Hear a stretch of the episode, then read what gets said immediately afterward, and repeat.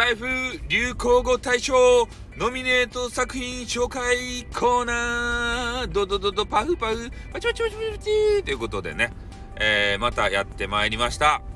ね、スタイフ流行語大賞なんて、えー、一回もね、やったこともないのに、えー、今回挑戦をすると。いうことでございます。で、えー、今回のノミネート作品はね、えー、まあいろいろあるんすけど、まあ俺が知ってる範囲のことしか言えないと。勝手にノミネートということでございますね。で、えー、ノミネートナンバー、あの、第1番。あまあでも、あのね、ナンバーはちょっといろいろ忘れるかもしれないんで、とりあえず第1番だけ言います。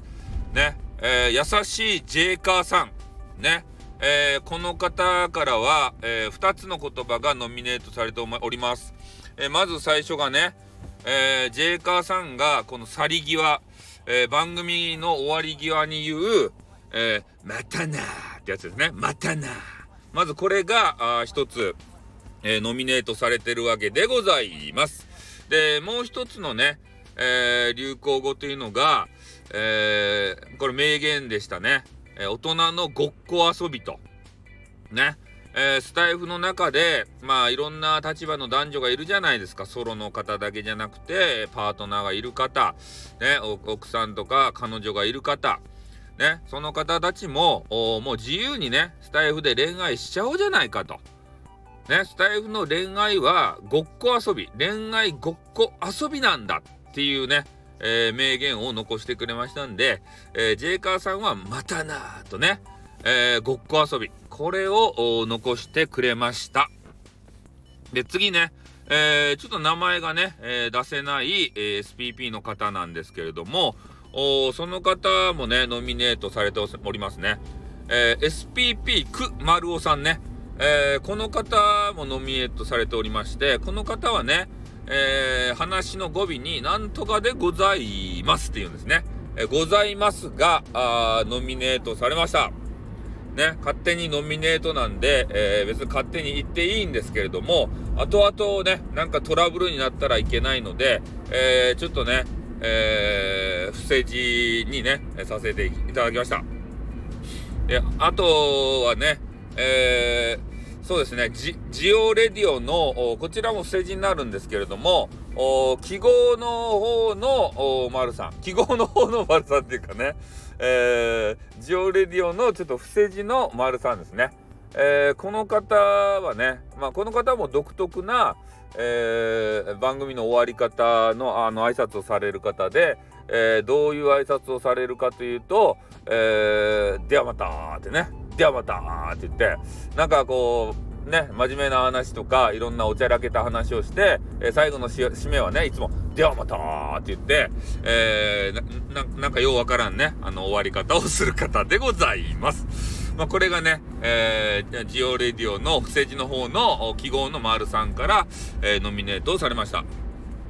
でね、えー、朝の情報番組のね、えー、方がいます。で、朝からね、だいたい6時から6時半ぐらいまで、えー、や、やられている、あの、玉木さんっていうね、えー、めちゃめちゃ可愛いらしい方がいるんですけれども、まあ、この方からはですね、えー、2、2種類かな、えー、ノミネートされております。まず、えー、この方はね、えー、2種類、3種類かな、えー、まずあ、あの、人のことをけなさない。ね、絶対こう褒める。絶対肯定なんですよ。まず絶対肯定ね。うん。これが、あまずノミネートをされているわけでありまして、えー、それと、相手の話を聞いてね、えー、共感するとき、わかるわかるってね、もうあの別名、こう、わっかるん玉木とね、えー、言われてるぐらい、すごく共感してくれる。あの言葉を聞くためだけに、えー、あの部屋をね、訪れてる方がいるんじゃないかっていうぐらい、わっかるん玉木ですね。ね。そう、わかるん、わかる、いや、わかるんじゃない、わかるわかるってやつね。えー、それと、もう一つね、えー、限界突破。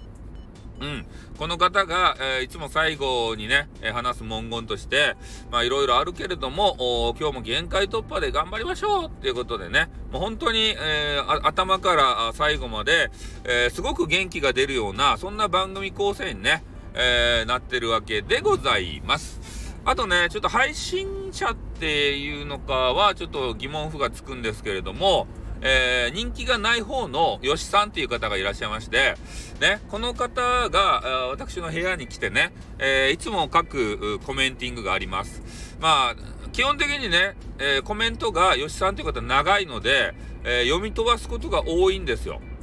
まあ、コメント長かったらね、目について読むんじゃねえのかって、えー、言われがちなんですけど、やっぱり長いとね、なんか拒絶反応で、えー、それが見えなくなるんですね、俺が。ブラインドがかかって。だから読まないもんで、えー、その吉さんがね、スタイフさんは俺のコメントば読めてってね、コメントば読めてってこういう、これがあのノミネートされましたね。うん、リスナーさんでもこうやってね、ノミネートされる、えー、ことがありますんでね、えー、頑張って、えー、いろいろとね、えー、ノミネートこうチャレンジしていただきたいと思います。で、あとね、えー、あの、パイオツと、あの、まあ、シリが、とても素晴らしい、えー、あのヌ、ード的なね、お仕事をしてらっしゃるリリーさんっていうね、アニマルコミュニケーターという方がいらっしゃるんですけれども、えー、この方もね、えー、いろいろと、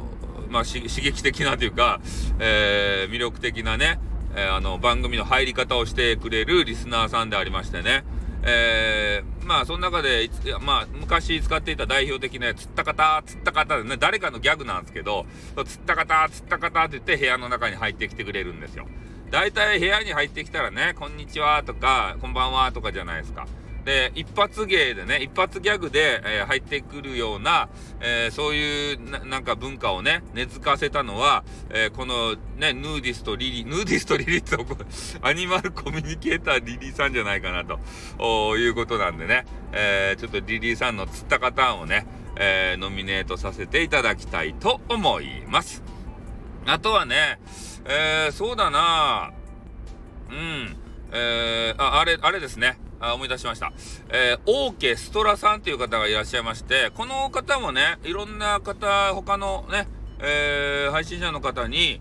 影響を与えてるんじゃないかなっていう節が見られます。それは何かというと、えー、話と話、あ、まあ、話がね、一個の話を終わった時に、なんとかいうこな、なんとかということでねってね、なんとかということでね、で、こここういう締め方をするんですよ。おけちゃんの番組を聞いていたらね、えー、対応されてます。なんとかということでね、よあのよく聞いとってください。それと、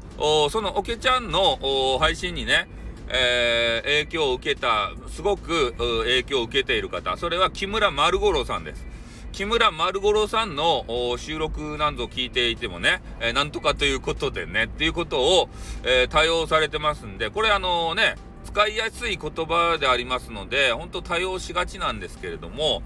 やっぱね、DJ さんっていうのは同じね、えー、言い回し、文言っていうのは、あまりね、使わない方がいいと。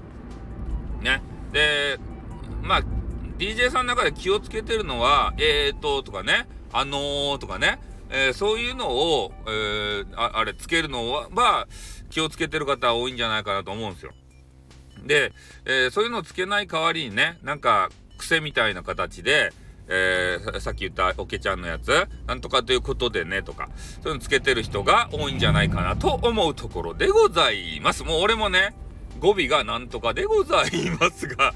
えー、すごく染みついてるわけですけれども、やっぱね、流行語大賞を取るようなね、取り大賞、大賞まだ取ってないけど、ノミネートされるような言葉っていうのは、もうみんなね、使ってるんじゃないかなと思うんですよ。で、ちょっと長々となっちゃったんですけれども、まあ、俺がね、今思いつく範囲で、別にノートとかね、書き写してるわけじゃないので、えー、他にもね、いろんな流行語あると思うんですね。うん、だからそういうのもみんな出し合ってね、えー、今年のスタイフ流行語大賞、ああと三角っていうあの文言もあったね。三角、誹謗中傷とかね。えー、そういうのもレター税とかね。うん。そういうね、ちょっと負の部分もあるというわけでありましてね。えー、だからそういうのもね、えー、いっぱい出し合って、まあ、流行語対象、対象決めないまでも、えー、こんな言葉がスタイルの中で流行ってるね、みたいな、えー、そういうのを出し合っても面白いかもしれませんね。はい。ということで、ちょっとあの10、10分近く話してしまう、こんなくだらないネタで ね、申し訳ないということで終わりたいと思います。じゃあ終わります。あったまたなにょっ